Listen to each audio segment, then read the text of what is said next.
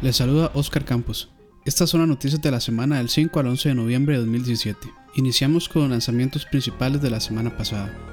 Neo para PC el 7 de noviembre. Sonic Forces para PlayStation 4, Xbox One, Nintendo Switch y PC el 7 de noviembre. Super Lucky's Tale para Xbox One y PC el 7 de noviembre. Doom para Nintendo Switch el 10 de noviembre.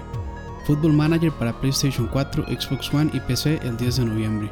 Mario Party The Top 100 para Nintendo 3DS el 10 de noviembre. Need for Speed Payback para PlayStation 4, Xbox One y PC el 10 de noviembre. Estas son las noticias más relevantes de la semana pasada. Ya tenemos fecha definitiva para Comrades, el DLC de Final Fantasy XV que permitirá jugar en línea con otros usuarios.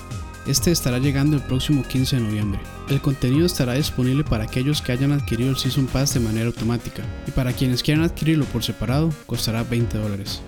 Watch Dogs 1 estará gratis para PC hasta este lunes 13 de noviembre, así que corran por su copia. Lo único que deben hacer es acceder a su cuenta de Uplay o crearla si no tienen a través de la aplicación y reclamar su copia. La semana pasada tuvimos un Nintendo Direct dedicado completamente a Xenoblade 2. Estos fueron algunos de los detalles que compartieron anunciaron el Season Pass para el videojuego que costará 30 dólares. Se espera que este Season Pass brinde nuevo contenido hasta otoño de 2018. Revelaron también un Pro Controller con tema de Xenoblade 2, que estará a la venta al mismo día de lanzamiento costando 75 dólares. Y como DLC gratis, entre comillas, el día de lanzamiento se podrá bajar un paquete de voz en japonés subtitulado, para todos los otakus que amen el idioma sin entender una palabra. Estos son un chiste, no se me enojen. Bandai Namco está trabajando en tres nuevos títulos exclusivos para Nintendo Switch, los cuales revelará a principios de 2018. En una nota triste, Telltale Games lamentablemente realizó un recorte de su personal. Alegan la decisión a una búsqueda de un equipo compacto que sea más efectivo y orientado a la calidad. A pesar de esto, dicen que los proyectos en los que están trabajando no serán afectados. En una noticia que no tomará nadie por sorpresa, GTA V ya es oficialmente el videojuego más vendido de la historia en los Estados Unidos, tanto por cantidad de copias vendidas como por ingresos. GTA V ha vendido a la fecha más de 85 millones de unidades combinando todas las plataformas donde puede adquirirse. Hulu. Esta aplicación de video por demanda ya se encuentra disponible para la eShop estadounidense del Nintendo Switch. Con esto, ya es muy probable que aplicaciones similares como Netflix y YouTube estén llegando a la consola. EA compró la desarrolladora Respawn, responsables por Titanfall. Respawn desde su apertura solo había trabajado publicado con EA, por lo que esta adquisición era esperable.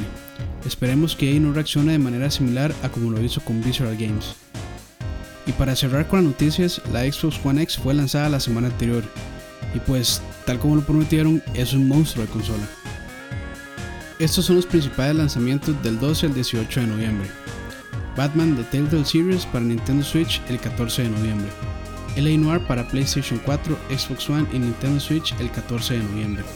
Lego Marvel Super Heroes 2 para PlayStation 4, Xbox One, Nintendo Switch y PC el 14 de noviembre. Prime para Nintendo Switch el 14 de noviembre. Rocket League para Nintendo Switch el 14 de noviembre. Tokyo Tattoo Girls para PC y PlayStation Vita el 14 de noviembre. Pokémon Ultra Sun y Ultra Moon para Nintendo 3DS el 17 de noviembre. Star Wars Battlefront 2 para PlayStation 4, Xbox One y PC el 17 de noviembre. The Elder Scrolls V Skyrim para Nintendo Switch el 17 de noviembre. The Sims 4 para PlayStation 4 y Xbox One el 17 de noviembre. Hasta acá con el resumen semanal.